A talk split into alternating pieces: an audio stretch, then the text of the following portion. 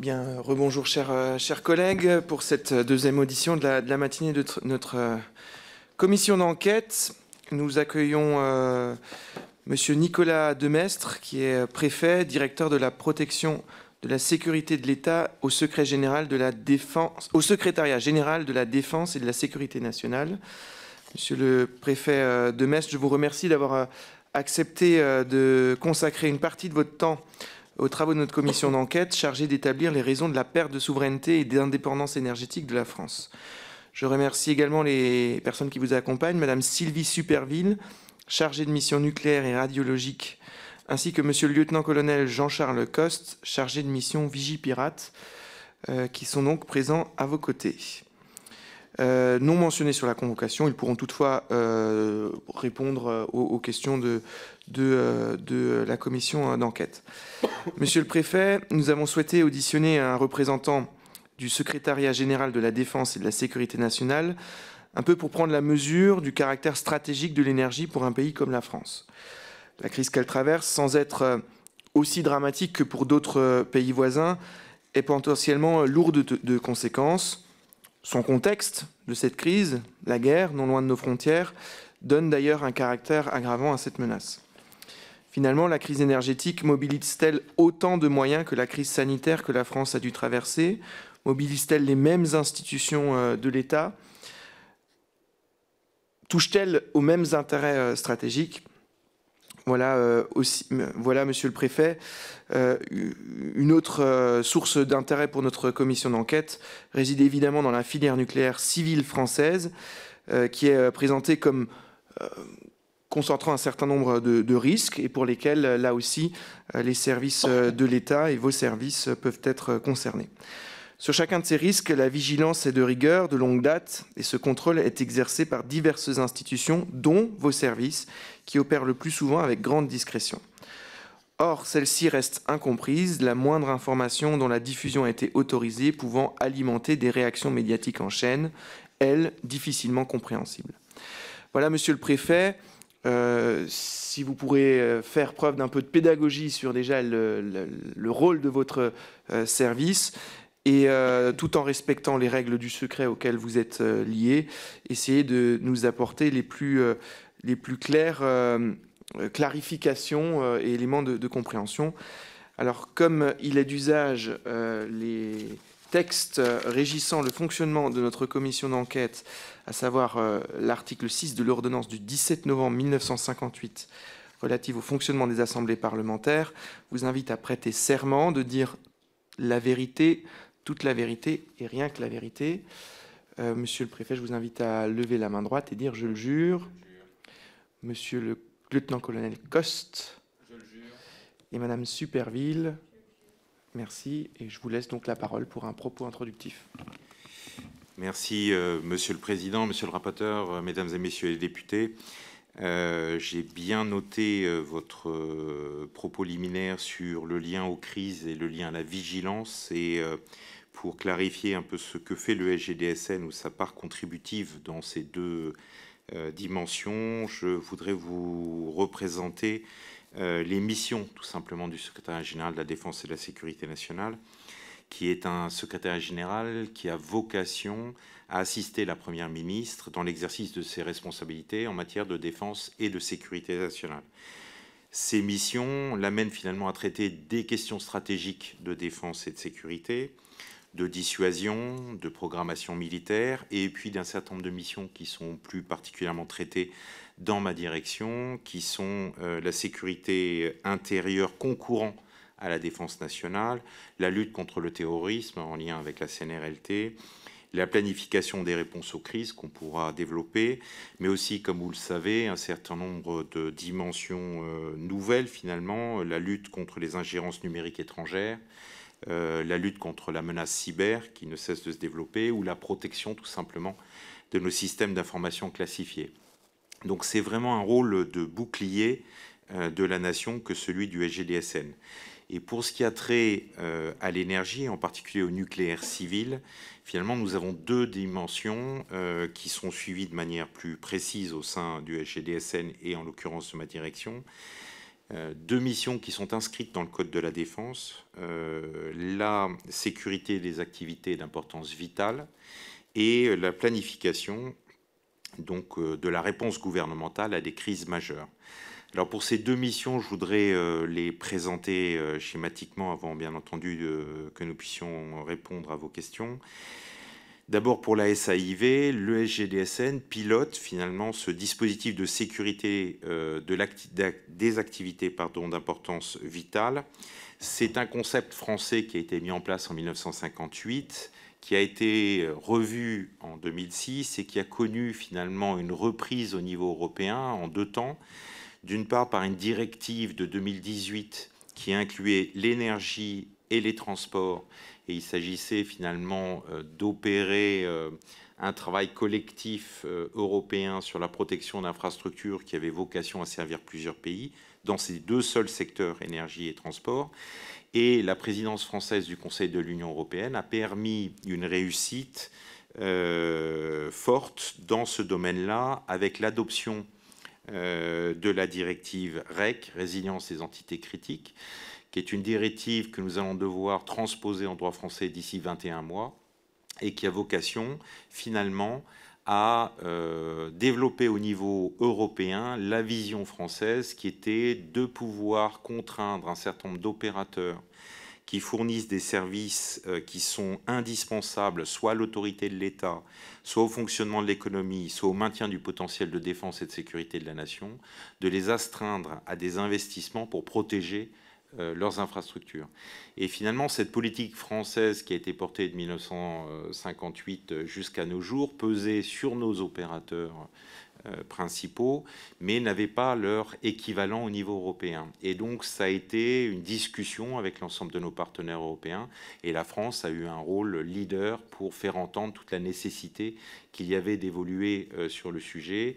Et je dois dire que euh, malheureusement, les circonstances internationales ont contribué à convaincre tout le monde.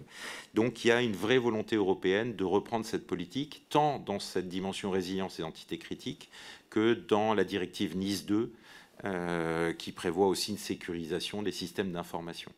Donc il y a cette euh, prise en compte de cette politique, et c'est dans ce cadre-là, finalement, que nous avons une discussion avec ces opérateurs d'importance vitale pour euh, discuter avec eux sur une stratégie nationale qui vise à lutter contre les sabotages, les actes malveillants et essentiellement terroristes, et aussi tous les risques, qu'ils soient naturels, qu'ils soient technologiques, euh, ou qu'il soit sanitaire d'ailleurs, comme euh, on a pu le vivre euh, malheureusement il n'y a pas longtemps.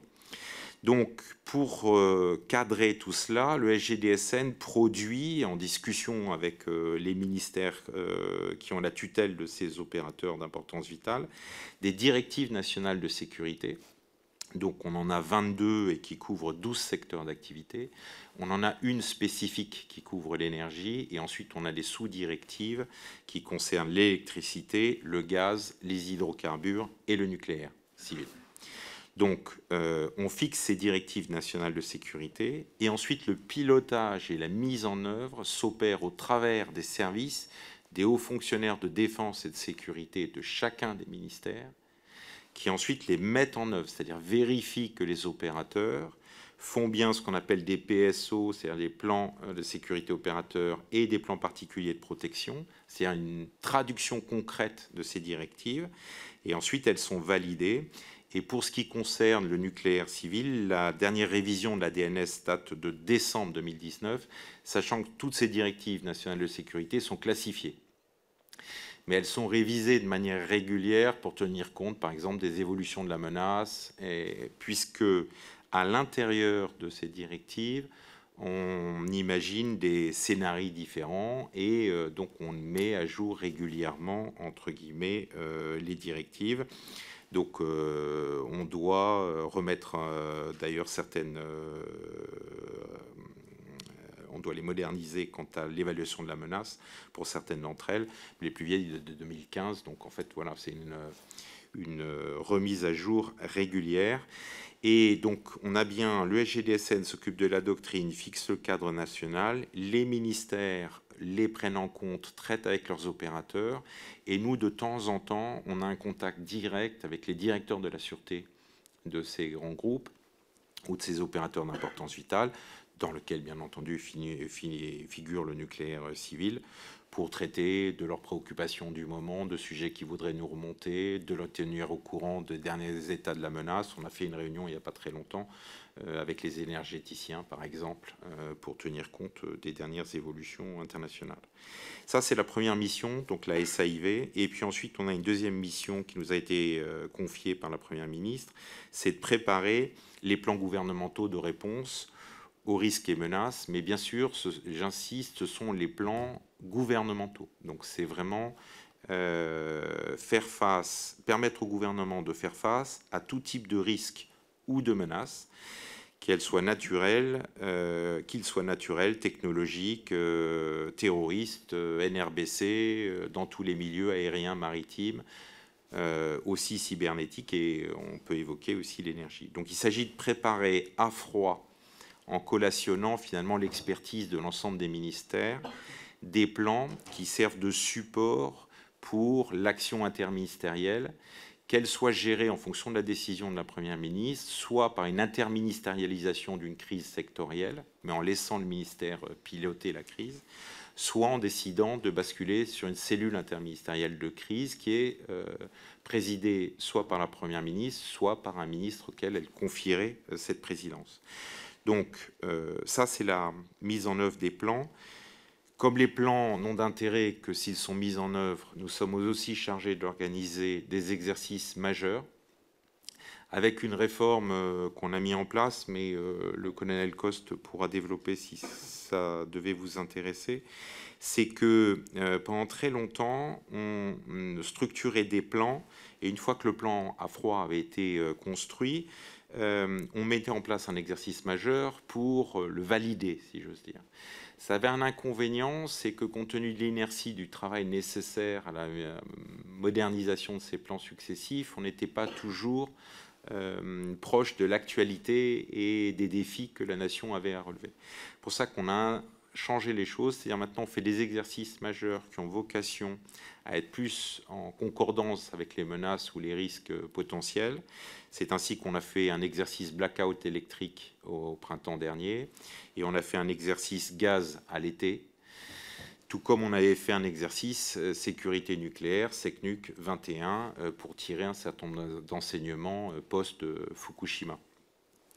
Donc on fait ces exercices majeurs, deux à trois par an, mais maintenant on les fait plus en lien avec l'actualité et après on suit euh, les enseignements tirés, leur mise en œuvre dans les différents ministères concernés. Donc on est sur une mécanique de réforme de la planification qui finalement a un but, c'est de ne plus avoir euh, directement un risque, une menace, un plan, mais de construire un système qui soit beaucoup plus modulaire, euh, qui permette au gouvernement d'assembler des briques pour être capable de faire face à tous les types de risques, y compris ceux que peut-être nous n'aurions pas été capables d'identifier. Puisque, par exemple, que ce soit le droit de la crise, que ce soit la gestion budgétaire d'une crise, elles sont génériques, et donc ce sont des briques qu'on voudrait mettre à disposition. Donc voilà les, réformes qui sont en cours sur la planification. Et ce qui est intéressant pour le débat d'aujourd'hui, c'est que la première mise en œuvre de cette réforme de la planification, elle va porter sur le plan national de réponse à un accident nucléaire ou radiologique majeur. Et donc, c'est le plan que Mme Superville euh, suit avec l'ensemble des ministères. Et cette réforme se met en place euh, là actuellement. Voilà ce que je souhaitais euh, tenir comme propos liminaire, Monsieur le Président. Merci beaucoup, Monsieur le Préfet. Euh, je, vais tout de suite rebondir sur euh, certains éléments que vous avez évoqués. Euh, donc, vous suivez plus particulièrement les activités classées d'importance vitale pour la nation. Donc, tout à fait. C'est-à-dire que nous avons, ce sont les ministères qui les identifient. Les ministères ensuite font remonter dans une commission interministérielle de défense et de sécurité ces opérateurs et leurs points d'importance euh, vitale, puisqu'on n'associe pas simplement un opérateur, mais quels sont les équipements euh, qui sont de nature à susciter une attention particulière. Dans cette commission interministérielle, il y a un débat sur la nécessité ou pas euh, de les faire entrer dans le dispositif, sachant que bien entendu, après, ce sont quand même sur les opérateurs des contraintes euh, réglementaires qui pèsent. Donc c'est un débat. Et ensuite, une fois qu'ils sont inscrits, effectivement, on suit l'ensemble de ces opérateurs et leurs points d'importance vitale. La, la classification, euh, enfin le classement plutôt, en tant qu'activité euh, d'importance vitale pour la nation, c'est classifié ou c'est une information euh, accessible? C'est classifié. C'est classifié. Non, on peut, on peut, euh, peut produire quelques hypothèses que tout le monde pourrait comprendre, par exemple sur les centrales nucléaires. Semble pas. Tout, tout, à fait. Semble pas révéler. bon. Est-ce que, notamment pendant la, la crise Covid, euh, euh, ces, activités euh, classées d'importance vitale pour la nation ont bénéficié de règles particulières en matière d'autorisation de, poursuivre un fonctionnement classique, alors que tout le monde était appelé à rester au domicile, par exemple. Pour être tout à fait clair, Monsieur le Président, ça dépasse très largement mes compétences sur le sujet. Nous, on fixe, comme je le disais, ces directives nationales de sécurité. Ensuite, c'est traité directement entre les administrations concernées, c'est-à-dire le ministère, euh, en l'occurrence le ministère chargé de l'énergie, et puis euh, le service qui le met en œuvre, c'est le service de fonctionnaires de défense et de sécurité avec les opérateurs. Donc euh, j'ai aucune vue sur la façon dont les choses s'opèrent. Euh, nous, on fixe la doctrine et ensuite on déroule, si j'ose dire, euh, un processus qui euh, permet finalement ce lien entre l'administration centrale qui a la tutelle et les opérateurs de fonctionner. Et ensuite, on le teste au travers d'exercices. Mais je n'ai pas de vision sur cet mmh. aspect-là. D'accord.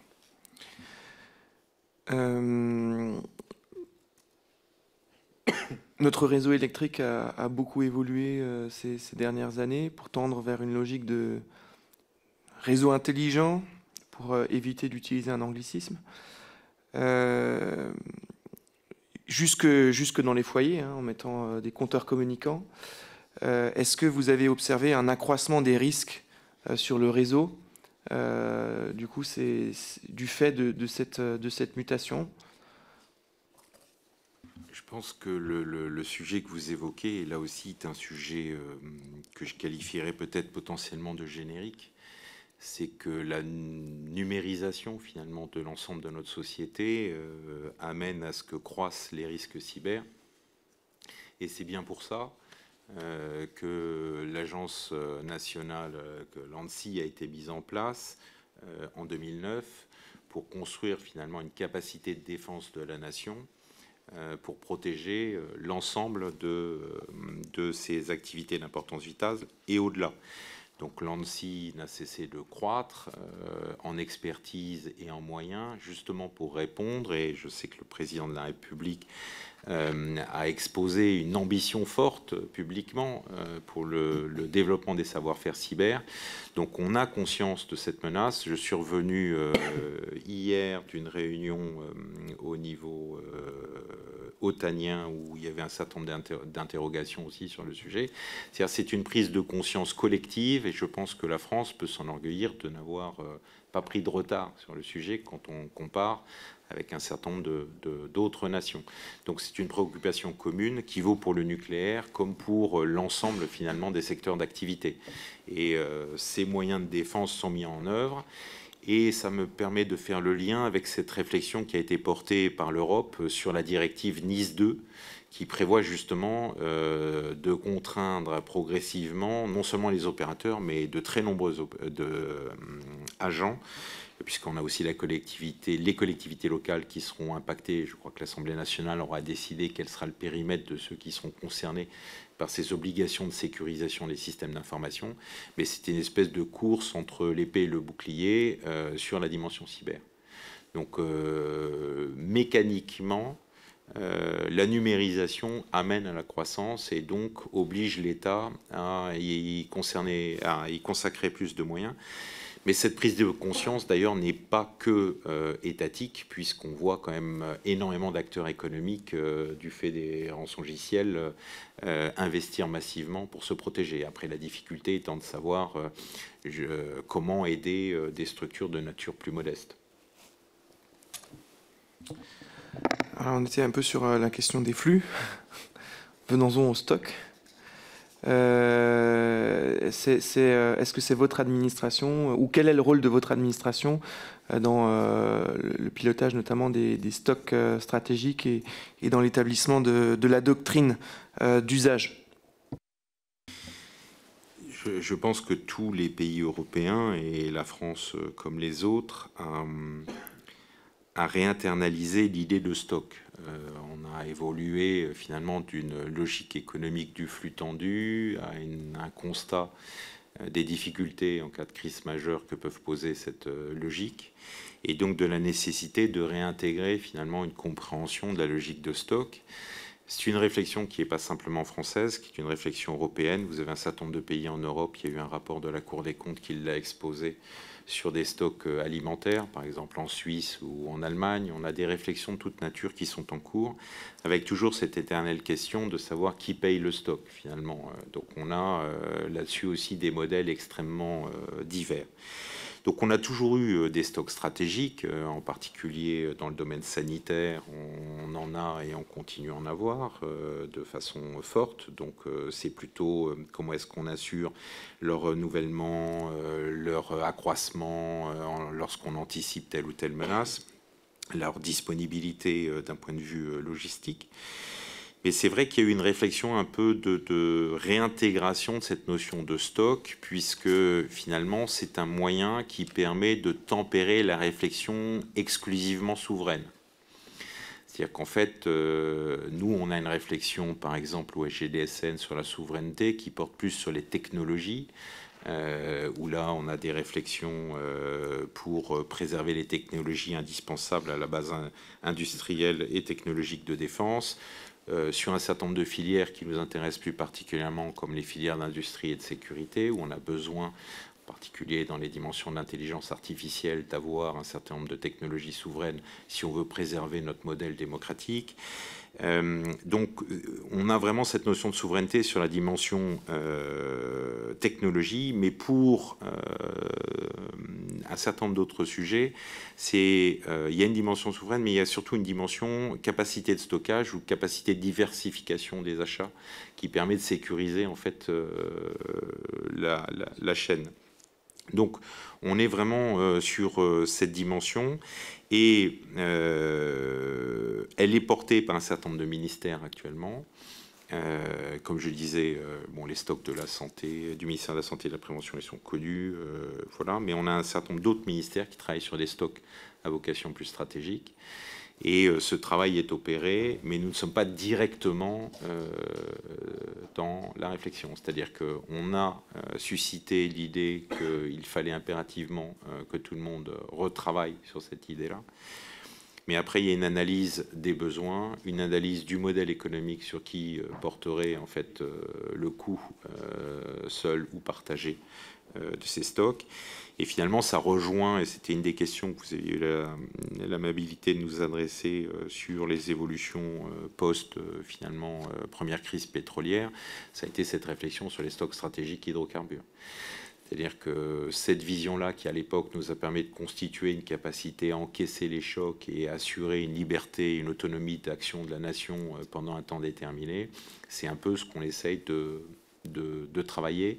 Mais je veux vraiment appeler votre attention là-dessus parce que c'est une dimension qui est, hum, qui est partagée au niveau européen et qui est partagée au niveau otanien. Donc on a aussi une nécessité de réflexion euh, tripartite équilibrée. Je, sans, aller au-delà de ce que je peux dire sur un certain nombre de sujets, euh, et en particulier les sujets de santé, par exemple, euh, l'Union européenne a développé des capacités de stockage fortes. Donc euh, voilà, sur tous les domaines, il y a cette réflexion sur les stockages. La nouvelle structure ERA, qui dépend de la DGL, travaille sur les stocks de contre-mesures médicales, dont certaines peuvent nous intéresser sur des sujets de NRBC de manière générique, il y a vraiment cette volonté de constituer des stocks pour mettre à disposition des États. Donc c'est une réflexion à la fois étatique de la Commission, interne aux entreprises, mais après c'est de trouver le modèle économique pour le constituer. Euh, c'est intéressant parce que hier on a, on a conduit des auditions avec, euh, avant-hier pardon, avec euh, des services internes du ministère de l'énergie, chargés notamment de l'élaboration des statistiques, et, on s'est rendu compte que la mesure de la vulnérabilité n'était pas forcément au cœur de leurs préoccupations. Du, coup, est-ce que votre réflexion sur la définition de la vulnérabilité elle est euh, complètement euh, autonome, elle est alimentée par euh, les ministères? Est-ce que si les ministères ne vous alertent pas sur des sujets de, la vie courante autour de l'énergie, vous allez vous saisir vous-même, par exemple? Alors, on peut toujours se saisir. C'est pour ça, si vous voulez, que dans la réflexion qui est la nôtre, mais c'est un peu générique dans le processus administratif, nous sommes des coordonnateurs. C'est-à-dire l'expertise est bien dans les ministères, même si j'ai la chance d'être entouré d'experts. Euh, l'expertise euh, profonde, si j'ose dire, structurée, elle est au sein des ministères. Donc nous, on veille à ce que les ministères euh, se parlent et que les choses puissent fonctionner, mais les études de vulnérabilité, elles sont ministérielles. Nous, le seul point de rappel qu'on peut avoir, c'est lorsque justement se conserve la possibilité deux fois par an de rencontrer ou de façon plus régulière tel ou tel directeur de la sûreté de tel ou tel groupe, on a des informations directes qui nous remontent. Mais c'est simplement une corde de rappel, si j'ose dire, par rapport à un processus qui est un processus euh, analyse des vulnérabilités. Nous, on nous offre euh, par les services de renseignement en amont un certain nombre d'informations sur l'évaluation de la menace. Et puis après, on a la réflexion avec un certain nombre d'administrations comme la DGPR sur le risque. Donc on somme en fait l'amont et puis ensuite euh, on les confronte aux vulnérabilités ou les ministres. Donc on diffuse cette information-là au travers d'ailleurs par exemple euh, du plan Vigipirate qu'on adresse, dans lequel il y a une première partie qui est une partie euh, tous les six mois on produit un plan Vigipirate et avec une nouvelle posture qui donne à tout le monde l'état de la menace.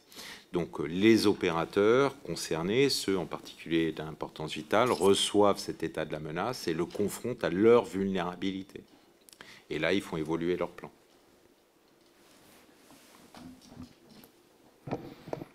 Ok, merci beaucoup. Euh, deux, dernières euh, questions. on, est en train de, se préparer à une menace euh, de, disponibilité euh, de l'énergie, notamment de l'électricité, euh, qu'on n'avait pas envisagé depuis, depuis longtemps. Donc les plans se réactivent, et notamment la projection d'un plan de, délestage avant blackout. Hein, on vient toujours dans cette idée d'éviter le blackout. Quel est votre rôle dans la préparation de ce plan de délestage? Alors, dans le cadre de ce plan de délestage, d'abord, euh, ce qui a été très utile à la réflexion collective et interministérielle, c'est justement qu'on porte ces exercices blackout euh, électrique au printemps, puis à la demande du gouvernement, un exercice spécifique gaz à l'été. Euh, pourquoi ça a été très instructif? Non seulement parce que ça nous permet de travailler ou de faire travailler ceux qui auraient à gérer une crise de cette nature, mais parce que aussi ça a permis d'identifier euh, que finalement, dans la réflexion sur nos plans, il fallait peut-être plus planter, penser à un plan énergie IES qu'à un plan euh, thématique électrique, gaz, hydrocarbures, euh, nucléaire, civil. Et donc, que l'intrication des réseaux, c'est un peu le même sujet sur la dimension électrique, l'intrication des réseaux était telle maintenant qu'il y avait peut-être besoin d'une vue plus globale.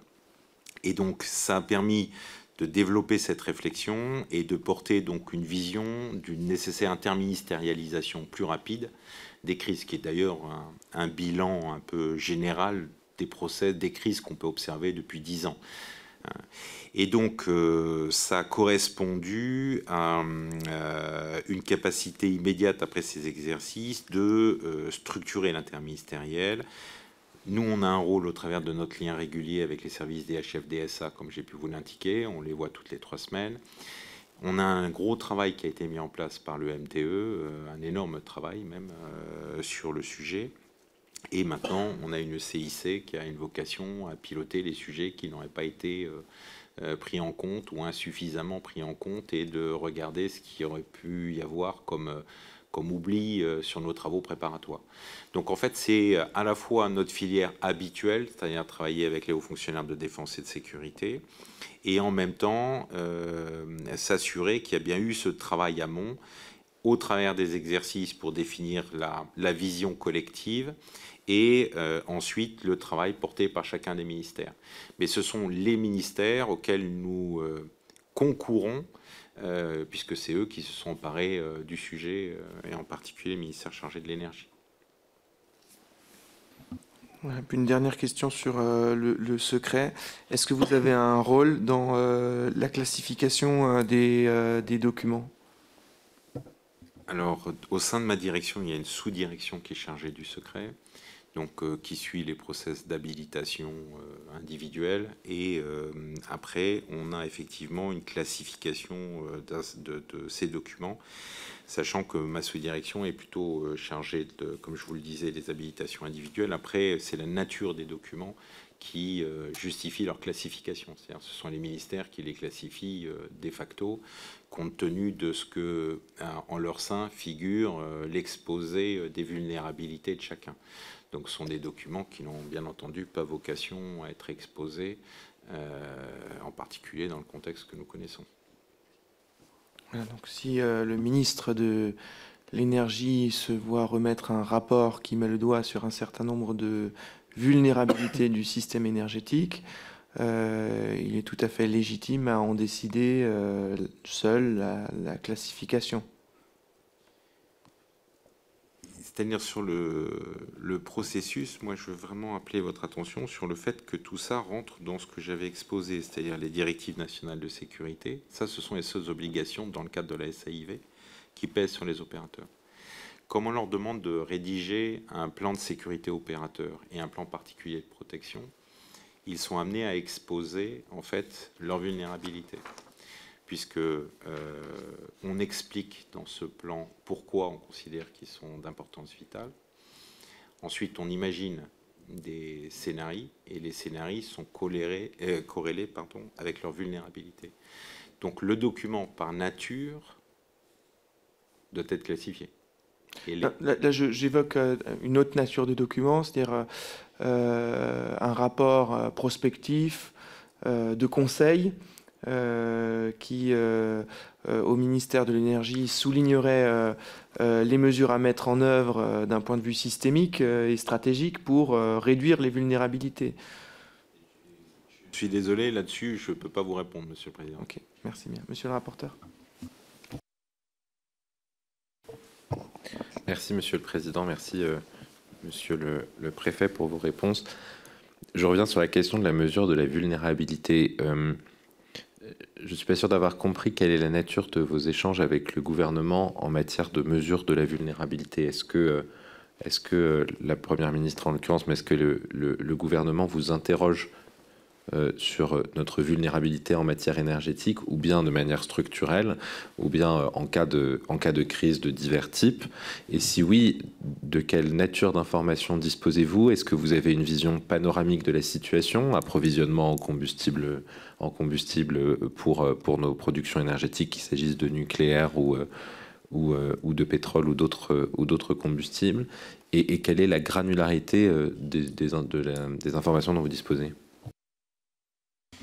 Alors, ces informations sont disponibles à la direction générale, à la DGEC, qui suit de façon régulière le, les, entrées, les sorties, euh, et qui nous informe de cela, euh, compte tenu de l'actualité, de la perspective éventuelle que nous aurions à, gérer une crise. Donc il y a un travail amont qui est opéré justement pour euh, éviter que nous ayons à rencontrer ce premier niveau de crise. Et donc il est porté par le MTE. Euh, et la DGEC en particulier. Après, sur les vulnérabilités, je crois qu'il y, a vraiment euh, peut-être trois dimensions. il y a une dimension qui est la dimension, ou moins deux, il y a une dimension, comme je l'ai exposé, qui est l'analyse par les opérateurs de leur vulnérabilité. Euh, c'est eux qui doivent identifier dans un dialogue euh, avec euh, leur administration centrale et avec les préfets de département pour le plan particulier de protection, par exemple, quelles sont leurs vulnérabilités et comment y faire face. Donc ça, c'est les vulnérabilités de chaque opérateur qu'ils inscrivent dans leur plan avec les mesures de remédiation qu'ils proposent. Et ensuite, ils en débattent et ils en discutent avec l'administration centrale pour qu'on valide ces PSO et, euh, enfin, nous non, mais que ce soit validé euh, en articulation avec leur ministère de tutelle. Ça, ce sont les vulnérabilités des euh, opérateurs. Après, il peut y avoir, euh, dans le cadre de réflexions plus prospectives, des analyses d'anticipation sur des vulnérabilités qui pourrait y avoir. Euh, il y a eu un travail qui a été opéré euh, pour faire une analyse des vulnérabilités potentielles du réseau électrique et ce document a servi ou peut servir comme d'autres travaux d'anticipation, à alimenter des réflexions sur des mesures à mettre en place.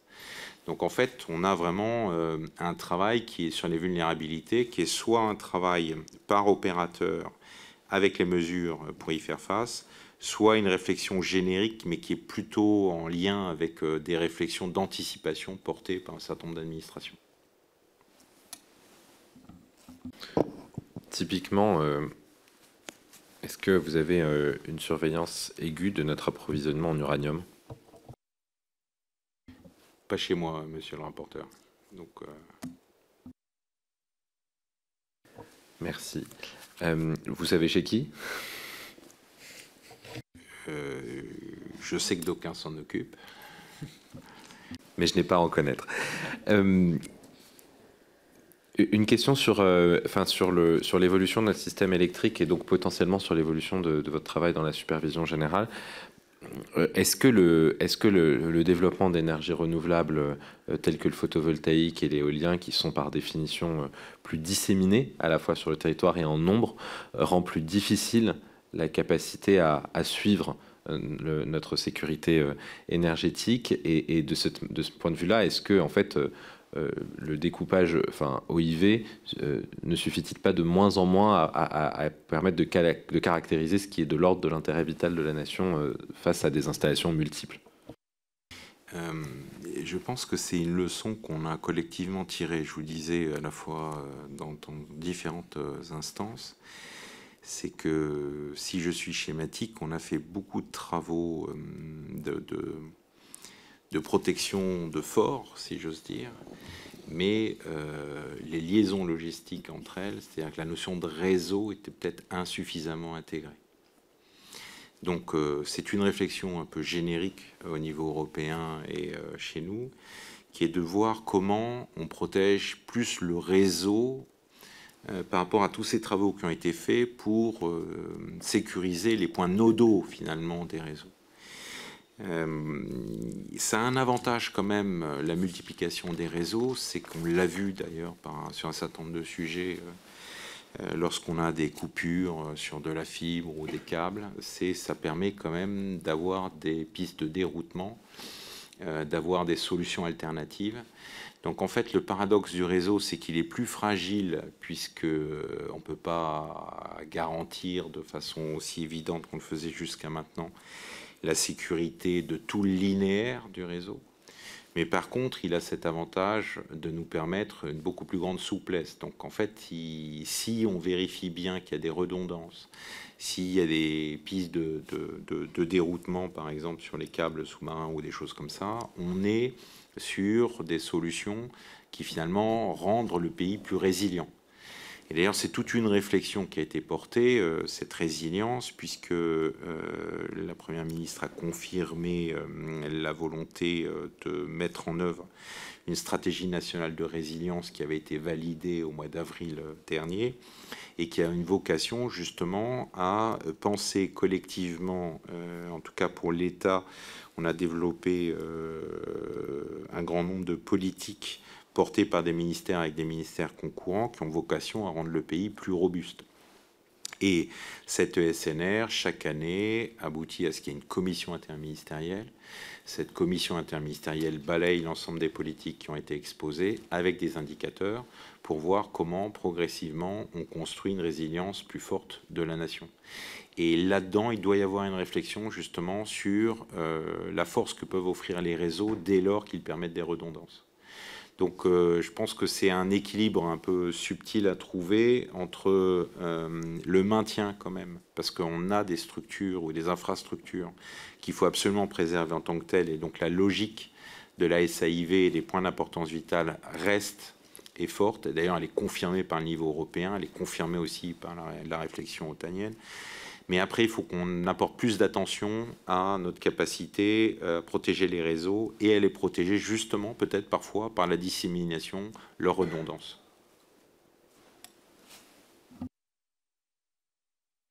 Merci beaucoup. J'en viens à la crise euh, actuelle, enfin, difficulté que nous connaissons euh, du fait de la crise géopolitique actuelle. Euh, est-ce que le SGDSN avait prévu cette hypothèse?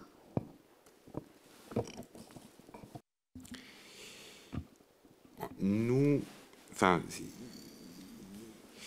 je ne sais pas si grand monde avait prévu euh, la crise dans laquelle nous sommes. Enfin, euh, ce qui est certain, si vous voulez, c'est que, en tout cas, dans ma direction, c'est ce qu'on vous exposait euh, préalablement sur la réforme de la planification. Ce qu'on constate, mais c'est pas la crise actuelle, c'est de manière plus générique depuis très longtemps, c'est que souvent le réel est plus imaginatif que l'humain. Et donc, c'est pour ça qu'on réforme la planification et que je vous exposais cette logique des briques à mettre à disposition du gouvernement et pas forcément d'imaginer tout type euh, de crise pour être certain euh, d'anticiper la crise qui arrivera. Donc, euh, c'est vraiment ça qui a justifié cette réforme de la planification, c'est-à-dire constituer un assemblage de briques à la demande en fonction du type de menace qu'on peut avoir ou de crise. Donc, euh, je ne voudrais pas que ça paraisse paradoxal, mais finalement, on a la volonté de construire quelque chose qui n'est pas lié, enfin pour ce qui nous concerne, à une capacité d'anticipation. On pense quand même, euh, et il y a une forte capacité d'anticipation, il y a eu une volonté qui a été mise en œuvre en, en 2021 de structurer un comité interministériel d'anticipation, puisque dans de nombreux ministères, nous avons des administrations qui réfléchissent, pensent, euh, si j'ose dire, les menaces et les risques qui peuvent nous frapper. Et donc l'idée était de les regrouper pour pouvoir leur donner une cohérence et une force euh, nouvelle.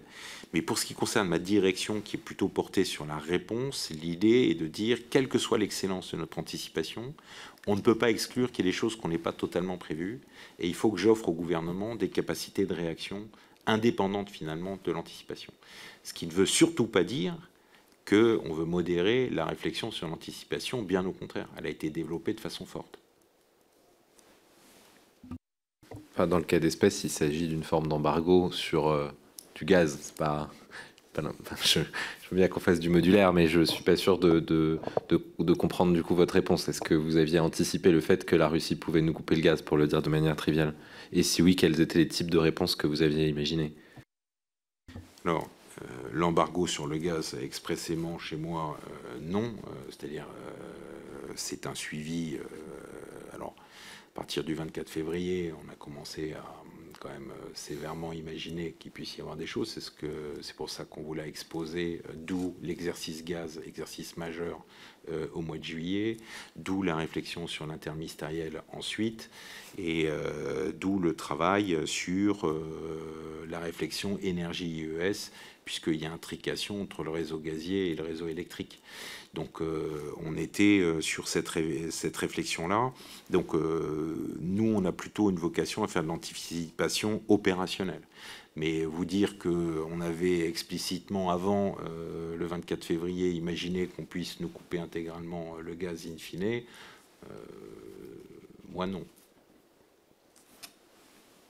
En fait, dit autrement, l'exercice gaz qui a été effectué, c'était le premier dans, dans l'histoire du SUTSN et, du pays euh, à, des dernières décennies. On n'avait pas dans notre planification, imaginer qu'on pouvait avoir une coupure de gaz de cette ampleur-là et on n'avait pas imaginé les réponses opérationnelles.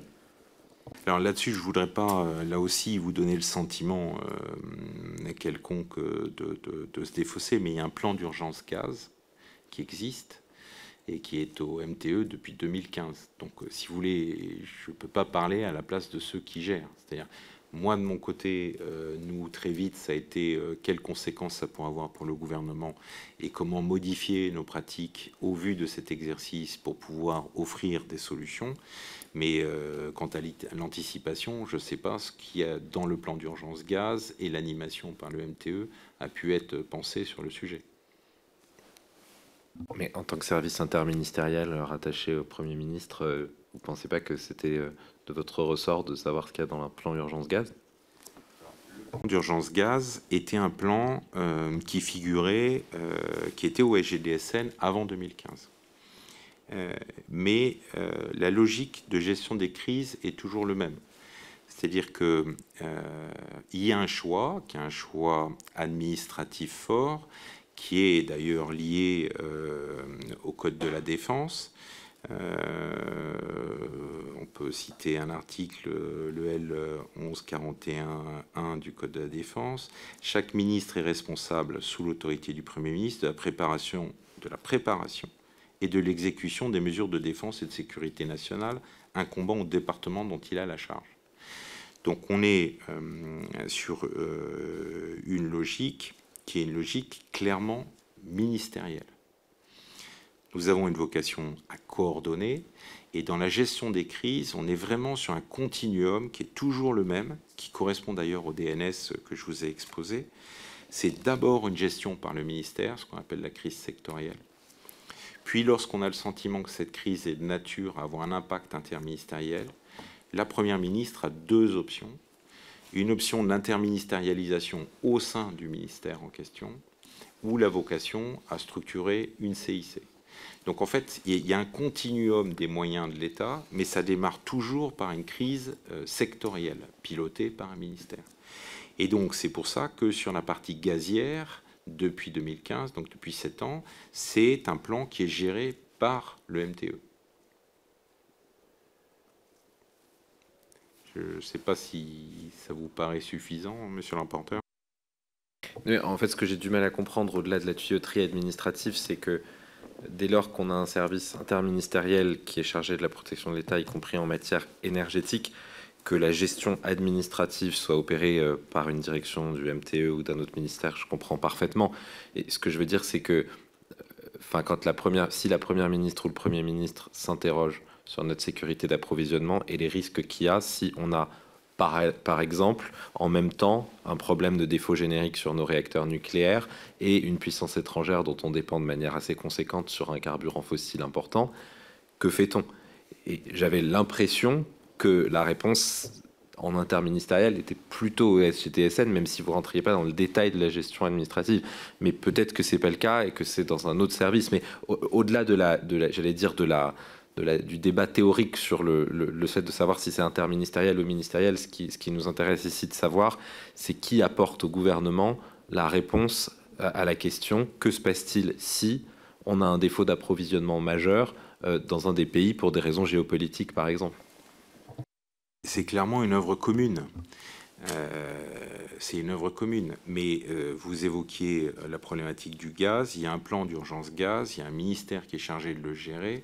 Donc, si vous voulez, pour moi, le, gaz, ça fait sept ans qu'il est piloté par le MTE. La question qui a été posée, elle est clairement d'articulation entre le gaz et l'électrique. C'est ce qu'a révélé le gaz lors du mois de juillet dernier donc l'exercice majeur. Mais si vous voulez, il y a un ministère qui est chargé de cela, qui travaille euh, là-dessus. Après, euh, ce plan existe parce que justement, il entrevoit la possibilité qu'on n'ait plus le gaz euh, correspondant à nos besoins. Donc, il est de nature à répondre à la question que vous posez.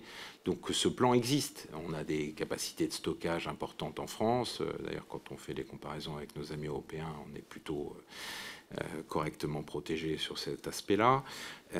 donc, cette dimension, faire face à une pénurie de gaz, c'est l'objet même du plan d'urgence gaz. Merci, on, se renseignera auprès du MTE. Euh, je, continue sur, la crise actuelle. Euh, est-ce que, vous, est -ce que vous, vous regardez euh, la manière dont certaines entreprises stratégiques pour le pays sont capables d'assurer l'approvisionnement et la logistique? Je, je, prends juste un exemple. Alors vous allez me dire que vous allez me dire que l'État dispose toujours de la possibilité de réquisitionner en cas de grève qui s'ajoute à des difficultés d'approvisionnement. Mais on peut par exemple s'interroger sur le fait que certaines entreprises aient eu du mal à assurer une logistique, je pense dans les premiers mois notamment, qu'il s'agisse du pétrole ou du gaz, consécutive à euh, la question d'approvisionnement et la question de mouvements sociaux. Est-ce que euh, vous, euh, vous interrogez sur ces sujets-là et est-ce que, vous, est-ce que des, plans sont prévus pour réagir à des difficultés d'approvisionnement logistique avant qu'on passe au stade réquisition par, les, l'État et via les forces enfin, le plan hydrocarbures qui existe a été lui aussi transféré au MTE en 2015. C'est-à-dire que c'est d'ailleurs celui qu'on met en œuvre lorsque on a des difficultés en matière d'hydrocarbures. Donc, si vous voulez, on a sur chacun des secteurs, finalement, une capacité au travers de ce plan à répondre à une pénurie. Donc euh, voilà, c'est d'ailleurs ce qu'on met en œuvre de manière générique, euh, classiquement, puisque malheureusement ça arrive quand même qu'on ait des difficultés euh, sur les hydrocarbures. Et donc euh, ce plan est là pour ça, il est mis en œuvre et il est piloté par le MTE. Donc euh, ils ont le, plan d'urgence gaz et ils ont le plan hydrocarbures, qui nous nous intéressait pour un autre sujet, qui était de s'assurer que dans ce plan et de façon plus générique, on intègre bien la capacité à recompléter les, les générateurs euh, électrique euh, sur nos points d'importance vitale. Voilà, c'est plutôt après une réflexion portée un peu sur la SAIV pour s'assurer que, un, nos opérateurs ont bien les installations pour générer le courant électrique qui sont prévus dans euh, leurs obligations, deux qui font la bascule de manière régulière sur le réseau, parce que parfois on s'aperçoit que hum, voilà, il y a besoin de le leur rappeler, et trois que si la crise devait s'inscrire dans une durée, ils sont capables de figurer parmi les prioritaires pour être recomplétés en carburant. Vous voyez, ce sont des, sur des points de détail où on vérifie, mais la gestion de fonds, elle est clairement portée par le MTE au travers de ces deux plans, urgence gaz et hydrocarbures. Je, me permets juste du coup euh, une précision. Pourquoi est-ce qu'en, enfin, qu'est-ce qui s'est passé pour qu'en 2015 ces plans euh, redescendent au MTE alors, euh, n'ayant malheureusement pas connu cette époque, si vous voulez, en 2015, il y a eu la réforme de la directive générale interministérielle qui organise finalement la gestion de crise. Et c'est à l'issue de cette DGI de 2015 qu'il a été décidé de transférer. Et pour moi, la logique euh, qui a prévalu, c'est bien cette logique que euh, j'exposais, sectorielle puis interministérielle. C'est-à-dire que euh, le ministre, sur chacun de ses composantes, exerce entre guillemets, les responsabilités qui lui sont allouées par le Code de la défense. Donc, il gère en sectoriel le, gaz et les hydrocarbures. A une forme de, de confusion entre euh, vendeurs et conseilleurs, là, non? Je ne vous suis. Je fais un parallèle avec euh, d'autres lois récentes. Ça, veut dire qu'on demande euh, au ministère en charge à la fois d'être le seul à identifier les risques et d'être le seul à produire les propositions de réponse aux risques. Sur, sur, ces sujets, qui sont quand même des sujets sectoriels. Euh, les crises d'hydrocarbures, euh, on en a connu euh, au cours de l'histoire récente un certain nombre. On peut avoir des mouvements sociaux, on peut avoir des difficultés d'approvisionnement. On a un plan qui y répond. Ce plan, il est mis en œuvre, il offre au gouvernement une capacité à réagir pour minorer les dégâts en, par exemple, travaillant avec les dépôts de la sagesse euh, hydrocarbures, euh, en réalimentant euh, en partie logistique un certain nombre d'opérateurs, etc. Donc on a un plan qui est dédié, qui est générique pour le pays. Et il va, grosso modo, d'un manque ponctuel à la réflexion générique sur un défaut total donc, euh, et ça, ça vaut pour chacun des items. Donc moi, je ne vois pas ce qui vous paraît euh, intellectuellement... Euh, du coup, je renverse la question. pourquoi est-ce qu'avant 2015, la gestion de ces plans n'était pas dans les ministères sectoriels?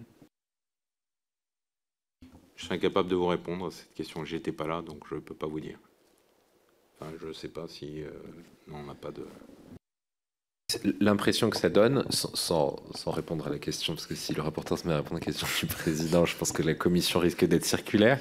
Euh, mais l'impression que, ça donne, c'est que euh, la demande nouvelle de planification, qui est une demande de planification des risques globales euh, croisés, qui d'ailleurs se croise avec, s'articule avec les autres demandes de planification, répond à un besoin qui s'est exprimé notamment, vous me dites si je me trompe, pendant la crise Covid de crise précisément globale et multisectorielle.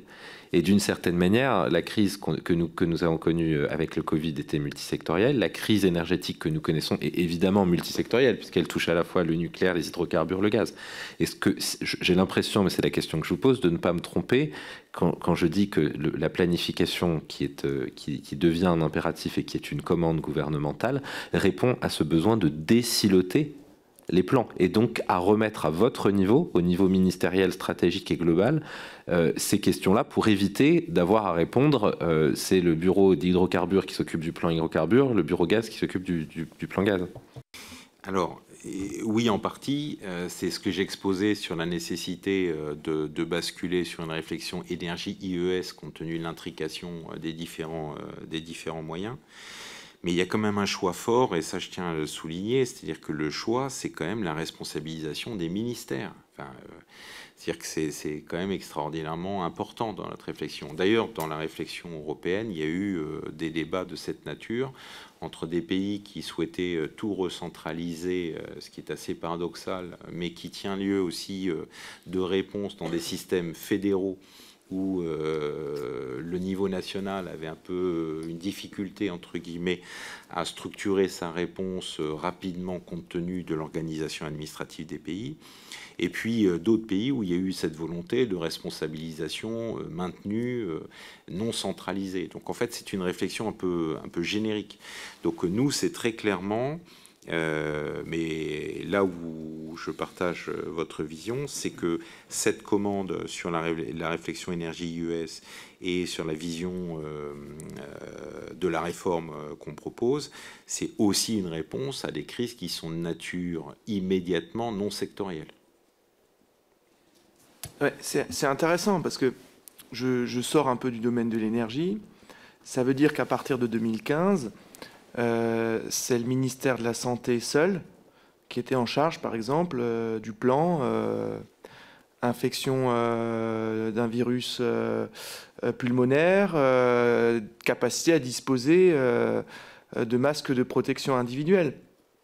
Et, qu'il n'était peut-être moins challengé par un service comme le vôtre, interministériel, qu'il ne pouvait l'être auparavant dans le renouvellement de son plan et dans euh, le contrôle de la disponibilité des moyens de réponse. Alors, le plan pandémie est toujours chez nous. Hein. Voilà. Donc là, je fais quand même une différence entre euh, la dimension pandémique euh, qui est chez nous et la dimension sectorielle, type d'électricité, enfin type de, d'énergie par type d'énergie qui a été transférée au MTE sur la partie gaz et la partie hydrocarbures. J'en reviens donc à la première question que j'avais posée puisque euh, un des éléments euh, de déstabilisation de notre système électrique aujourd'hui est constitué au moment de la modification du plan euh, de charge et d'entretien de notre parc électronucléaire à l'occasion de la pandémie du Covid. donc ça veut dire que dans le plan pandémie qui est chez vous, quelle est la part, enfin plutôt je, formule sous forme de question, quelle est la part dans le plan euh, pandémie qui est chez vous euh, de euh, préoccupation dans le maintien de l'activité des sites d'importance vitale pour la nation? Là aussi, si vous voulez, nous, on a une réflexion générique, c'est-à-dire que ça rejoint, et je voulais évoquer la nécessité que l'ensemble des opérateurs, au travers des DNS, assurent finalement une continuité d'activité. D'ailleurs, on a une commission interministérielle qui a une vocation à travailler sur la continuité d'activité, qui pour l'instant est assez focalisée sur la continuité d'activité euh, des ministères et des administrations, mais qui euh, connaît aussi une traduction dans euh, les obligations de continuité d'activité qui pèsent sur les opérateurs d'importance vitale. Donc c'est à eux aussi de concevoir euh, un certain nombre de leçons tirées des crises successives pour proposer euh, des évolutions.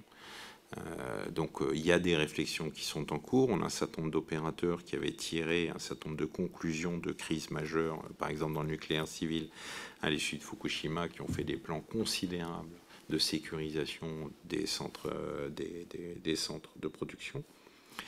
Euh, et après, euh, ces travaux ayant été opérés, il a fallu qu'ils ajoutent une réflexion sur la dimension sanitaire et comment elle pourrait impacter leur centre s'il y avait cumul finalement de crises. Donc, euh, il y a le, nous on fixe finalement les orientations générales. Les opérateurs tirent les conséquences des crises et dans un dialogue avec leur administration centrale font évoluer leur plan. C'est-à-dire que c'est. Alors, euh, il y a une réflexion d'anticipation, puis après, il y a parfois euh, des découvertes euh, en termes d'impact sur leur fonctionnement. Et quasiment l'ensemble des opérateurs que nous rencontrons de façon ponctuelle ont tiré des leçons de la crise de la Covid, justement, pour structurer des équipes en deux temps, euh, qui ne partagent pas les mêmes locaux, euh, avec des opérations euh, avec équipes à tiroir, mais qui n'ont pas de contact pour justement permettre un fonctionnement H24. Donc, mais ce sont des leçons qui sont tirées par les opérateurs. Nous, l'obligation qu'on fait peser sur eux au travers de la, de, de la SAIV, c'est la continuité de l'activité. Après, c'est l'opérateur qui trouve les moyens. L'État fixe des obligations de résultat. Il ne fixe pas des obligations de moyens. Donc c'est l'opérateur qui dit comment il va y parvenir, dans une discussion avec l'administration de tutelle. Du coup, il y a l'obligation de continuité de l'activité à, court et moyen terme. On ne va pas parler du long, mais par exemple, quand on pense euh, aux centrales nucléaires civiles, euh, l'obligation pendant le Covid d'avoir une continuité d'activité à court terme euh, n'a pas été compatible avec euh, la planification de l'activité à moyen terme. La façon dont la réaction a été demandée d'ailleurs à EDF sur les, les sites a hypothéqué la capacité de production à moyen terme, ce qu'on est un peu en train de payer aujourd'hui. Donc est-ce que ça, c'est des choses qui sont euh, étudiées en amont ou pas? Et est-ce qu'à ce, niveau-là, vous pouvez avoir à émettre des avis, par exemple, sur euh, le dimensionnement des capacités Je pense honnêtement que ça dépasse euh, très clairement ma zone de, de compréhension globale du sujet. C'est-à-dire que je ne suis pas, euh, dans le cadre de mes fonctions, la relation avec l'opérateur euh, concerné sur euh, l'impact des décisions qu'il peut prendre. voilà, c'est-à-dire cette continuité d'activité court terme qui pourrait avoir un impact sur le moyen terme. je n'ai pas suivi cela et je ne sais pas comment ça a pu s'opérer. Deux, dernières questions pour ma part. On, a vu que l'ensemble des États, enfin, on a vu à l'occasion de la crise Covid que l'ensemble des États et de leurs administrations étaient assez mal préparés aux, euh, aux crises de longue durée, enfin, aux crises à la fois multisectorielles et de longue durée. Que bien sûr, le modèle de la crise ponctuelle est, géré, prévenu, anticipé. Crise de longue durée, euh, moins. Je ne sais pas si on peut parler de crise de longue durée pour les tensions sur l'approvisionnement qu'on connaît aujourd'hui, mais est-ce que dans ce, système, enfin, dans cette situation de quasi-crise, votre service ou à votre connaissance des services ministériels élabore de nouveaux scénarios en permanence, un peu comme une cellule de crise à une partie prospective ou, scénario pour imaginer une complexification, une aggravation de la situation en continu sur une autre partie de notre système énergétique, par exemple. Aujourd'hui, il y a un travail qui est opéré compte tenu de la situation. Donc, avec, euh, vous savez que la CIC euh, est une structure qui fonctionne avec différentes cellules. Et au milieu de ces cellules, il y a une communication, il y a une cellule communication, une cellule décision, mais il y a surtout une cellule anticipation, et qui a vocation justement à faire remonter euh, les interrogations des uns et des autres, les scénarios imaginés, et comment est-ce qu'on y fait face. Donc il y a, y compris dans le pilotage régulier, entre guillemets, euh, de cette crise, une dimension anticipation très forte, avec une cellule dédiée euh, qui travaille. Donc oui, il y a un travail sur l'anticipation des risques potentiels que peut présenter la crise, mais plutôt dans un esprit de protection des populations et de l'appareil économique. Euh, mais c'est vrai que cette dimension-là d'anticipation euh, qu'on voit fonctionner dans la crise actuelle rejoint euh, la réflexion qui était la vôtre sur le fait que de manière générique, l'ensemble des pays voit finalement dans la gestion des crises un changement de nature de celle-ci par les deux phénomènes que vous avez exposés. Le premier, si une interministérialisation beaucoup plus rapide des sujets, compte tenu de ce que nous fonctionnons dans les sociétés de réseau où tout est intriqué et finalement la logique purement sectorielle est moins forte qu'elle n'a pu être avant. il ne faut pas l'exclure parce que qui dit sectoriel dit expertise et cette expertise ne peut pas être diluée dans la seule conception justement de l'intrication des systèmes. Et de la même façon, nous avons des interrogations euh, sur notre capacité collective à gérer la longue durée. D'où la réflexion sur les stocks, euh, qui, est, un sujet, dont la réflexion sur la stratégie nationale de résilience, avec une composante d'ailleurs qui s'adresse aux citoyens, aux collectivités locales et finalement à l'ensemble de la nation sur une capacité à supporter ou à contribuer à ce que nous supportions mieux euh, ce type de crise. Donc, euh, et c'est une réflexion qui est générique finalement à l'ensemble des sociétés. Euh, on l'a même vu sur une dimension qui est un peu éloignée de nos sujets du jour, mais qui est notre capacité collective à faire face, par exemple, à des crises terroristes on a bien vu que un effort générique demandé sur un attentat ponctuel, euh, on sait faire. L'inscrire sur 4 mois, 5 mois, 6 mois, c'est plus compliqué. Donc euh, il y, a, toute cette réflexion qui est en cours et qui nous a amené à faire évoluer aussi euh, Vigipirate, un certain nombre de choses, où on a la volonté d'inscrire justement cette capacité collective à tenir dans la durée. Et d'ailleurs, c'est euh, l'axe majeur euh, de la stratégie nationale de résilience. C'est préparer l'État en profondeur à tenir dans la durée sur ces crises-là. Mais c'est un défi collectif et qui n'impacte pas que la France, c'est euh, une réflexion générique.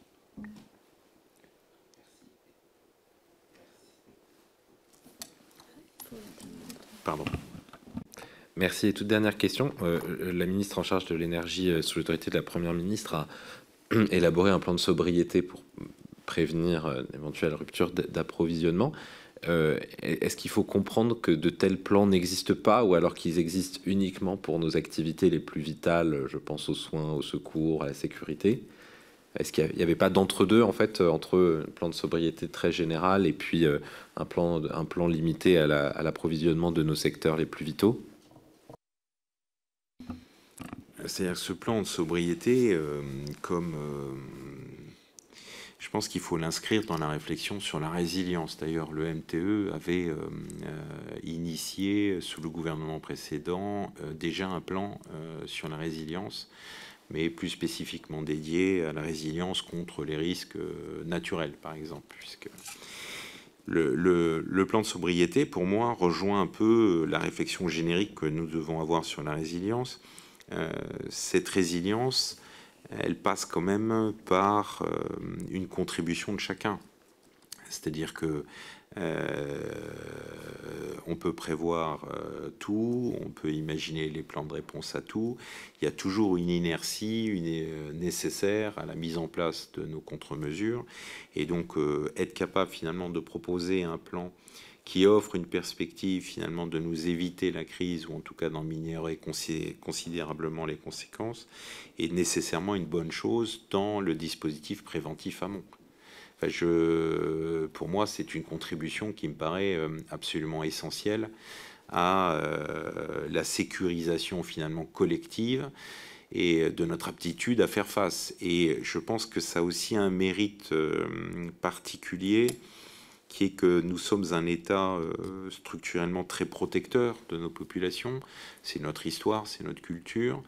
Euh, et là, ce plan de sobriété s'adresse aux citoyens euh, en lui demandant finalement un effort qui permet à la République de faire face à une situation exceptionnelle. Et euh, je trouve que cette démarche citoyenne est une démarche euh, extraordinairement utile.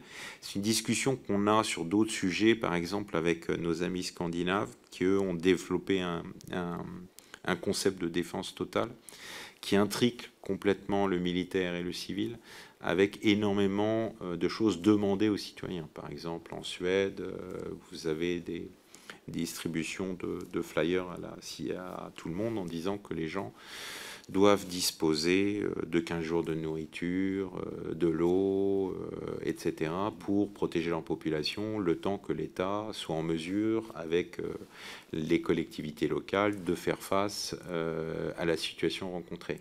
Donc on a des cultures très différentes au sein de la construction européenne, avec une participation plus ou moins importante euh, demandé auprès du citoyen. Et je pense que le plan sobriété rejoint en fait cette volonté de faire participer tout le monde à l'effort national. Simplement pour être sûr, on pas de plan, on n'avait pas de plan de décélération ou de délestage euh, couche par couche de notre tissu économique et social, qui consisterait à dire euh, si par rapport à notre, approvisionnement habituel, on a X euh, quantité euh, qui, manque, eh bien on va d'abord demander à telles entreprises de, de, diminuer leur consommation, puis à telle collectivité, puis à telles associations, etc. Non, je pense qu'aujourd'hui, on a une mécanique de sobriété qui passe par une sobriété volontaire, et ensuite on a les mécanismes classiques euh, qui sont d'ailleurs des mécanismes qui sont aussi contractuels entre les opérateurs et un certain nombre de gros consommateurs, avec des euh, volontarismes de débrayage sur leur consommation lorsqu'on est sur les heures de pointe. Euh, et puis après, on a tout le dispositif potentiel sur les délestages si on devait absolument être contraint de sauver le réseau électrique avec là mécaniquement des systèmes de délestage. Donc on est vraiment sur toute sobriété en amont, les plans volontaires euh, de se décrocher du réseau, des systèmes aussi d'effacement, c'est-à-dire contribution par ceux qui ont des générateurs électriques au réseau national. Il y a énormément de mesures amont pour éviter qu'on arrive à la situation où le délestage est la seule solution. Mais ça, c'est quelque chose qui existe depuis toujours. C'est-à-dire que, euh, voilà, il y a depuis très longtemps, euh, on, y a, on a cherché des solutions avec l'intrication des réseaux européens pour euh, offrir plus de, de souplesse. Mais voilà, on est sur ces systèmes-là avec euh, énormément de mesures amont avant qu'on atteigne euh, le délestage. Très bien. Est-ce que les collègues ont des questions? Monsieur Dubois. Moi, je voudrais revenir sur euh, donc, votre rôle de coordination. Vous l'avez dit, donc et euh, vous nous dites que euh, c'est chaque ministère qui, enfin c'est surtout le, MTE qui a donc le plan d'urgence gaz, le plan euh, d'urgence hydrocarbures, et, en, fonction des opérateurs, et vous avez une mission donc en matière de, planification et votre système modulaire. Est-ce que vous pensez pas que il y a un cloisonnement, au vu de ce que vous nous dites, un cloisonnement trop important entre vous et, les ministères qui vous permettent. Euh, est-ce que ça vous permet euh, aujourd'hui de euh, d'avertir en matière d'être force d'anticipation sur effectivement eh ben, un moment une pénurie qui va qui va obliger dont les opérateurs vont pas pouvoir faire face donc dans, dans une dans un système de planification et de, de, voir à l'avance et d'anticiper. Pardon, je suis confus. Merci de, votre euh, question. Pour moi, euh, si vous voulez, euh, je l'ai exposé en, en, 2021, il y a eu la volonté d'améliorer notre capacité collective interministérielle d'anticipation. Donc, c'est la construction d'un pilotage par le secrétaire général de la Défense et de la Sécurité nationale des anticipations de chacun des ministères, puisqu'un certain nombre de structures étaient déjà dédiées. Et donc, la volonté, ça a été justement de s'interroger sur est-ce qu'on n'a pas oublier des choses. Et donc c'est cette production qui euh, contribue à nous donner quelques sécurités sur l'anticipation de risques que nous n'aurions pas prévus. Mais je voudrais quand même rassurer tout le monde, euh, pour l'instant, euh, on a un plan pour faire face à tous les risques qu'on a pu imaginer. C'est-à-dire que euh, on ne part pas de rien, c'est-à-dire qu'on a quand même euh, accumulé, euh, non seulement historiquement avant les dix dernières années, mais depuis les dix dernières années, énormément malheureusement d'expériences qui nous ont permis de renforcer l'ensemble des plans. Là, on travaille simplement sur une réflexion sur y a-t-il encore des menaces et des risques que nous n'avons pas anticipés pour l'instant, euh, je vais être très clair, on n'en a pas vraiment identifié, mais euh, tout le monde travaille. Et tout le monde travaille surtout, et c'est pour rejoindre ce qui a été dit, sur l'idée que finalement, ce n'est pas forcément chaque risque ou menace qu'on n'a pas identifié, puisqu'on identifie y, compris euh, potentiellement des menaces étatiques, bon, etc. Donc on, balaye tout ce qu'on peut imaginer mais peut-être qu'on n'a pas suffisamment travaillé sur l'interministérialisation quasi immédiate d'un certain nombre de crises et ce qui a été souligné, leur inscription dans la durée. Donc c'est là-dessus qu'on travaille, d'où la réponse avec la stratégie nationale de résilience. Après, moi, je veux vraiment appeler votre attention sur le fait que je ne pense pas que ça inhibe notre relation avec euh, les ministères. On les voit quand même très, très régulièrement. Par exemple, euh, on les voit depuis l'été, euh, toutes les trois semaines, avec les services des hauts fonctionnaires de défense et de sécurité adjoints pour discuter d'un certain nombre de sujets, nous faire remonter leurs thématiques. On a ce corpus qui existe avec les DNS, la SAIV, les plans de sécurité opérateurs, les plans particuliers de protection. Donc on a un corpus qui est quand même solide. Donc après, c'est simplement s'interroger, compte tenu des expériences que nous avons, est-ce qu'il faut qu'on améliore encore des choses? Et là, c'est là où on s'est dit, finalement, euh, notre système d'anticipation a été homogénéisé, calibré euh, pour continuer à chercher euh, des hypothèses que peut-être on n'avait pas anticipées. C'est bien. Mais peut-être que malgré tout, il pourrait arriver qu'il y ait des circonstances exceptionnelles sur des choses qu'on n'a pas vu venir. Et c'est pour ça qu'on réforme la planification. C'est-à-dire c'est pas la, parce qu'elle serait insuffisante. Aujourd'hui, elle couvre l'ensemble du panel. Simplement, on se dit, ben, malgré nos, efforts d'anticipation, on pourrait peut-être avoir quelque chose qu'on n'a pas vu venir.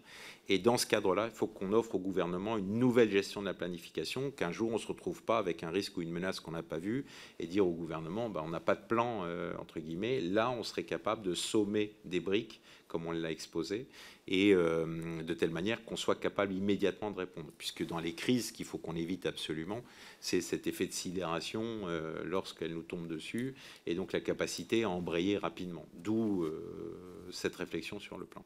Donc moi, je ne pense pas du tout que ça, ça notre rôle de coordination. Il existe, il est structuré avec les, les, services des hauts fonctionnaires de défense et de sécurité, le vrai et les, de manière plus générique avec les ministères. Le, vrai sujet quand même qu'il ne faut pas perdre de vue, c'est que l'expertise est dans les ministères. Donc nous, on a besoin de ce travail entre les experts du ministère et les experts des opérateurs. Et ensuite, ça nous remonte. Alors, filtré ou pas filtré, puisque comme je vous le disais, pour éviter qu'il y ait trop de filtration, on a un lien direct de temps en temps, euh, une ou deux fois par an, avec l'ensemble des directeurs de la sûreté pour qu'on soit sûr qu'il y ait des choses qui nous remontent s'il y avait des choses déplaisantes ou autres. Mais voilà, on est sur cette mécanique-là. Je ne sais pas si ça répond à, votre question. Euh, du coup, moi, il me, il me vient une question. Euh, où est le plan d'urgence nucléaire? Si vous n'y voyez pas d'inconvénient, je vais céder la parole à Madame Superville. Euh, donc, il existe déjà un plan de réponse en cas d'accident nucléaire ou radiologique majeur. Il est public et donc il, est, il existe depuis 2014. Euh, aujourd'hui, on arrive quand même après, post 10 ans après l'accident de Fukushima.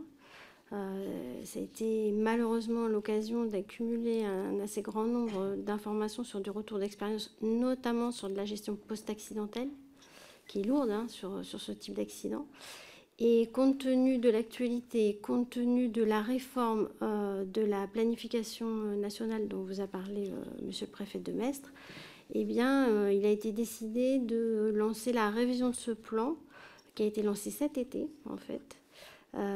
et donc, cette révision fait intervenir à peu près une dizaine de ministères et elle va beaucoup se focaliser quand même sur les aspects post-accidentels, parce qu'il euh, y a clairement des sujets euh, euh, à compléter par rapport à ce qui existait dans le plan initial. Faire intervenir également les opérateurs, les grands opérateurs, EDF, hein, Orano, CEA, etc., ONDRA, et également les experts nationaux, Météo France, IRSN, et les autorités de sûreté nucléaire, civile et de défense. Euh, d'accord, là c'est le plan, euh, euh, disons... de réponse. De réponse à un accident. accident nucléaire. oui. bon, ce qui, ce qui, se passe là sur les hydrocarbures et les gaz, c'est pas de cette nature-là. C'est manque de disponibilité, etc. Donc moi, moi la, question sur le nucléaire, elle est aussi celle-là, en disant, parce que finalement, ce qui se passe actuellement sur le nucléaire, c'est pas des, attaques euh, ou des accidents, euh, c'est euh, une dégradation de la capacité de production imprévue. Voilà, donc c'est plutôt ce plan-là, il est où? Bah, ce plan-là, euh, en tout cas, on n'a pas de plan euh, spécifique là-dessus. On a un plan de continuité électrique, mais on n'a pas de, spécifique sur le nucléaire civil. C'est le plan de continuité électrique Voilà, on a un plan de continuité électrique qui date de 2009. Euh, on a des travaux qui ont été faits par le MTE au titre de l'Union européenne euh, qui couvre aussi euh, une partie des obligations euh, en matière de continuité électrique, donc qui date de 2022, donc qui vient d'être sorti. Donc en fait, on a une mécanique, même chose, on couvre la partie électrique, mais on n'a pas de plan spécifique sur le nucléaire civil ou sur l'obligation. il y a une obligation qui pèse sur un certain nombre d'opérateurs d'assurer cette continuité d'activité. Après, moi, moi, je vraiment, il y a vraiment cette idée euh, de répartition des missions entre le HDSN et les ministères, entre l'amont et l'aval. C'est intéressant parce que euh, sur, le, sur le gaz et, sur les hydrocarbures, on voit qu'une des principales réponses en, cas de crise, c'est-à-dire de crise de, disponibilité ou autre, elle passe par le stock. Hein. Sur l'électricité, vous nous dites que en réalité, euh, la réponse, elle n'est pas sur le stock, c'est-à-dire les capacités de production autres que celles qui viendraient à défaillir, et c'est le cas actuellement. Il manque une, série de réacteurs euh, touchés par des défauts génériques. Ça passe par un plan de continuité électrique qui, lui, se construit, euh, construit, autour de la nécessité d'amener de, l'électricité aux organes vitaux pour la nation, mais grosso modo, ailleurs, on peut, on peut couper c'est un peu, euh, je, résume de façon un peu schématique, mais euh, j'ai pas l'impression de trop me tromper. Il existe un plan de continuité électrique, donc euh, il est prévu, mais à chaque fois, ces plans sont des plans qui sont de nature à offrir finalement à la nation une capacité à continuer. Ça ne veut pas dire continuer exactement dans la même situation euh, avec une difficulté spécifique que vous connaissez sur l'électrique, c'est qu'il n'y a pas de stockage possible, sauf parfois lorsqu'on combine ça avec parfois de l'hydroélectrique, avec euh, bon, des, systèmes de stockage d'eau. C'est une question de point de vue. C'est une question de point de vue. C'est-à-dire que euh, quand on remet ça au, regard des 15 gigawatts de capacité de production d'électricité qui pilotable qui ont été fermés ces dix dernières années, on avait des stocks qui étaient transformables en électricité. En fait, on n'a pas de stock d'électricité, mais euh, en fonction des capacités de production d'électricité, on a des stocks transformables en électricité. Et, de ce point de vue-là, on s'est appauvri. C'est-à-dire que le, le, soleil ou le vent ne sont pas des stocks, euh, et puis euh, on a une forme de, monopanier de nos capacités de transformation du stock en électricité, c'est-à-dire le stock d'uranium enrichi qu'on peut transformer en électricité, mais c'est grosso modo le seul stock qu'on est aujourd'hui encore en capacité de transformer en électricité. Après, on a, on ne travaille pas du tout sur le mix énergétique euh, et la gestion de ce mix. C'est pour le coup plus une question de mix, du point de vue de la continuité, de la capacité à, continuer. Euh, voilà, si on a perdu le nucléaire, en fait, on a, on plus de stock transformable. c'est un constat. Du coup, euh, moi, pour moi, une dernière question. Le plan blackout, pour le coup, il est où? Il est au MTE Blackout, c'est un exercice, c'est pas un plan. D'accord. C'est-à-dire que euh, l'idée, c'était euh, de mesurer euh, ce que pourrait signifier une défaillance du réseau électrique pour que justement on anticipe un petit peu le choc que ça pourrait représenter pour le pays et comment on pourrait le gérer. Donc il n'y a pas de plan dédié spécifique. Et alors, quels sont les enseignements de l'exercice blackout quant au risque que ça fait courir au pays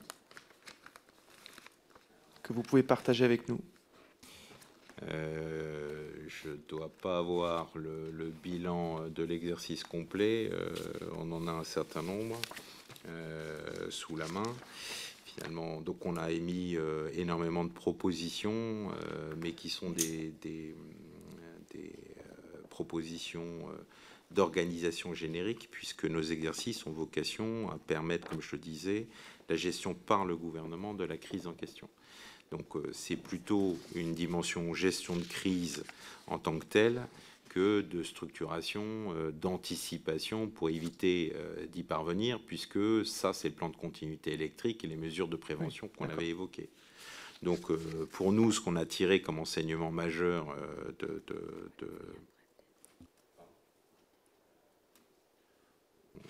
on va, enfin, je sais pas ce que ça c'est le. Ouais, mais après, euh, ça va pas vous forcément vous dire euh, grand chose. Euh, c'est vraiment la gestion administrative de l'affaire, sur la communication, sur la coordination des travaux interministériels, voilà, sur la, la mise à jour de nos documentations sur tel ou tel aspect. Mais alors, je, par exemple, je formule la question autrement. Qui évalue le risque qui court sur la nation en cas de blackout? Parce que, je veux dire, c'est des risques très concrets. C'est des hôpitaux qui n'ont plus d'électricité, c'est des centres pénitentiaires qui n'ont plus d'électricité, etc., etc. Donc, c'est des risques euh, euh, assez, euh, assez concrets. Qui évalue ces risques-là?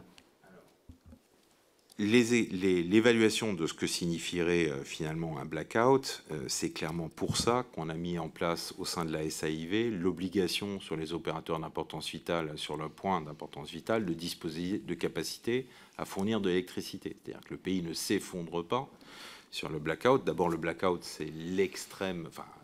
Euh, voilà, forment tous des vœux pour que jamais ça n'arrive. C'est quand même une situation euh, totalement Un peu comme le Covid, un peu comme euh, la guerre en, mais en, Ukraine. un peu. C'est pour ça que euh, on a fait cet exercice. C'est pas parce que on pense que tout est fait pour qu'on n'y parvienne pas qu'on ne le prévoit pas. Donc on a fait cet exercice pour voir comment on serait en mesure au niveau gouvernemental de gérer cette crise. Mais il faut quand même rappeler qu'il y a une obligation euh, de capacité à fournir de l'énergie sur l'ensemble des opérateurs d'importance vitale. C'est-à-dire tout ce qu'on a identifié comme étant absolument nécessaire au fonctionnement de la nation euh, dispose de capacité à générer de l'électricité, à la condition, et c'est ce que j'ai évoqué, de pouvoir être réapprovisionné euh, en hydrocarbures pour fournir les générateurs. Donc voilà, c'est une mécanique qui est une mécanique apocalyptique. Euh, qui mettra un certain temps à être résorbé ou remis en route. Euh, mais en tout état de cause, pour ce qui concerne les points d'importance vitale, ils fonctionnent. Donc on n'est pas quand même... Euh, voilà, c'est ce à quoi on travaille. Et aujourd'hui, vous évaluez à combien de jours le temps de remise en, route du réseau en cas de blackout? Je ne suis pas capable de vous l'indiquer. Très bien.